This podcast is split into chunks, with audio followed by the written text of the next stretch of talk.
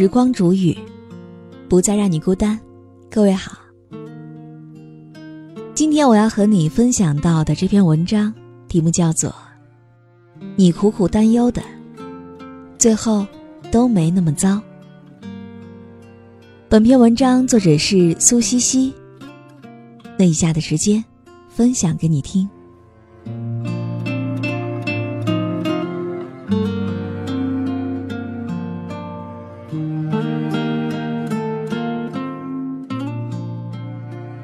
儿子三岁多的时候，有一次摔倒了，头上磕破了一道口子。抱他去医院缝针，他哭得撕心肺裂。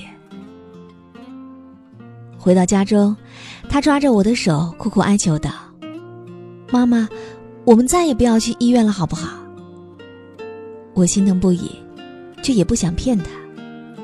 我说：“乖，后天我们还要去医院的。”医生阿姨用药轻轻的在伤口上抹一下，和缝针不一样，只是会有一点点的疼。儿子听完嘴一瘪，又开始哭了。我只好把他抱在怀里，柔声安慰道：“你哭得这么厉害，到时候还是要去医院的，见了医生还得哭一次。不如我们到了医院再大声的去哭，可以少哭一次。”你说好不好呀？儿子想了想，觉得是这样的一个道理，就收了眼泪。等去了医院，医生刚近身，他就开始嚎啕。等消毒完，贴好了胶布，他疑惑地说：“这就完了？”医生笑道：“可不就完了吗？这次你真勇敢，都没有掉眼泪呢。”儿子有些不好意思的小声的说：“真的只是有一点点的疼。刚才都白哭了。”我趁热打铁，说：“那下次拆线我们也不哭了，好不好呀？”他大声的说：“好。”等到拆线的时候，他真的就强忍着没有再哭了。连小孩子都知道的，白哭了是多浪费感情的一件事儿，在我们成年人的生活中，有很多一想起来就让自己头疼不已、不敢轻易面对的事情。可是，当那些事情真的来了，也许你会发现，其实，好像也没有那么糟糕嘛。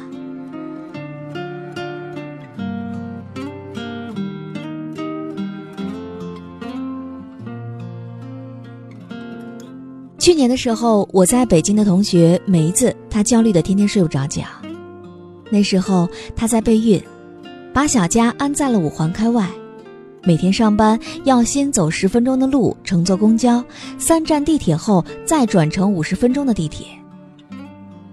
出了地铁，还要再绕一个人行天桥才能够到达单位。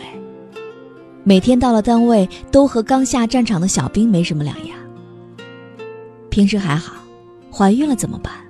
难道每天挺着大肚子挤公交吗？打车又很贵，还容易堵车，或许只能在单位附近临时租套小房子了。可这样一来，老公上班绕的路就更远了，自己又不太忍心。如果一个人住，自己又是一个高龄孕妇，有什么突发情况又该怎么办呢？梅子愁得不得了，每天都问我，这可咋办呢？我也一筹莫展，安慰他说：“到时候再说吧。”说来也神奇，她真的怀上小孩的那个月，单位接到上级指示，必须派设专人下乡工作一年，驻村地点就在五环之外，很多人都不愿意去。领导就来征求梅子的意见，她简直要被这个天上掉下来的大馅饼砸晕了，愣了好久。忙不迭点头答应。这下，工作地点距离家只有几站的路，之前的烦恼基本上迎刃而解。他说：“想起之前自己愁的那个样子，每天惶惶不可终日，弄得抑郁症都快犯了，真是不值得呀。”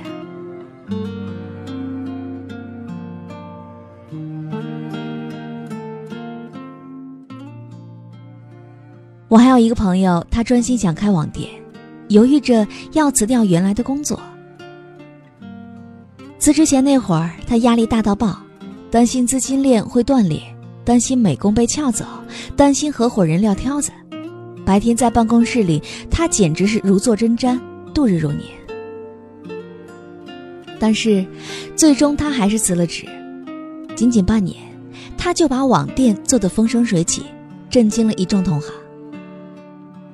他说：“之前千焦虑万忧心，怕做的不好，怕保障水平降低，怕刚辞职就错过了单位的福利。可后来发现，担心的全是多余的。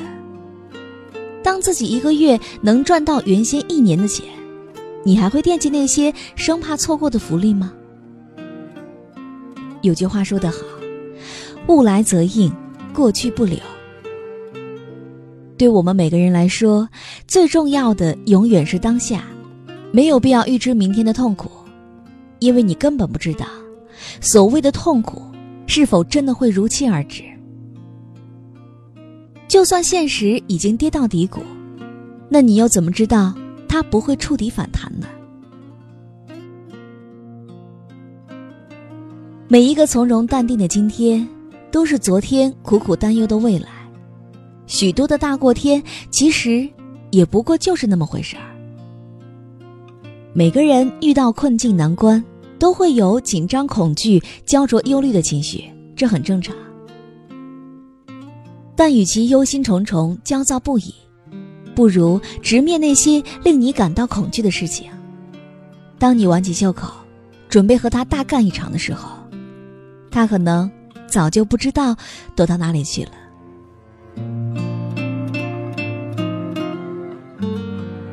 所以在最后，我也希望每一个正在倾听的你，都能够开心的度过每一天，因为心情真的可以影响到你做很多的事情的。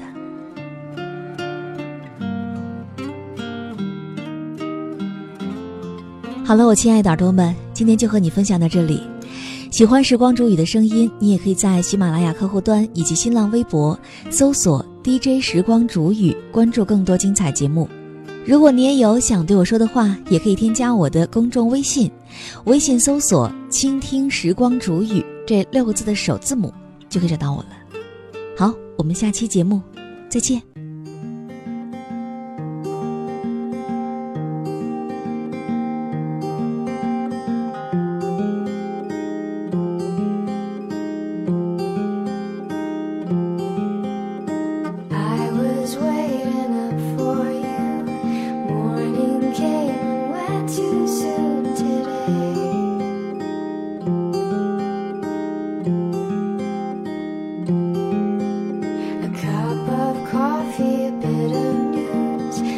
One's always got some.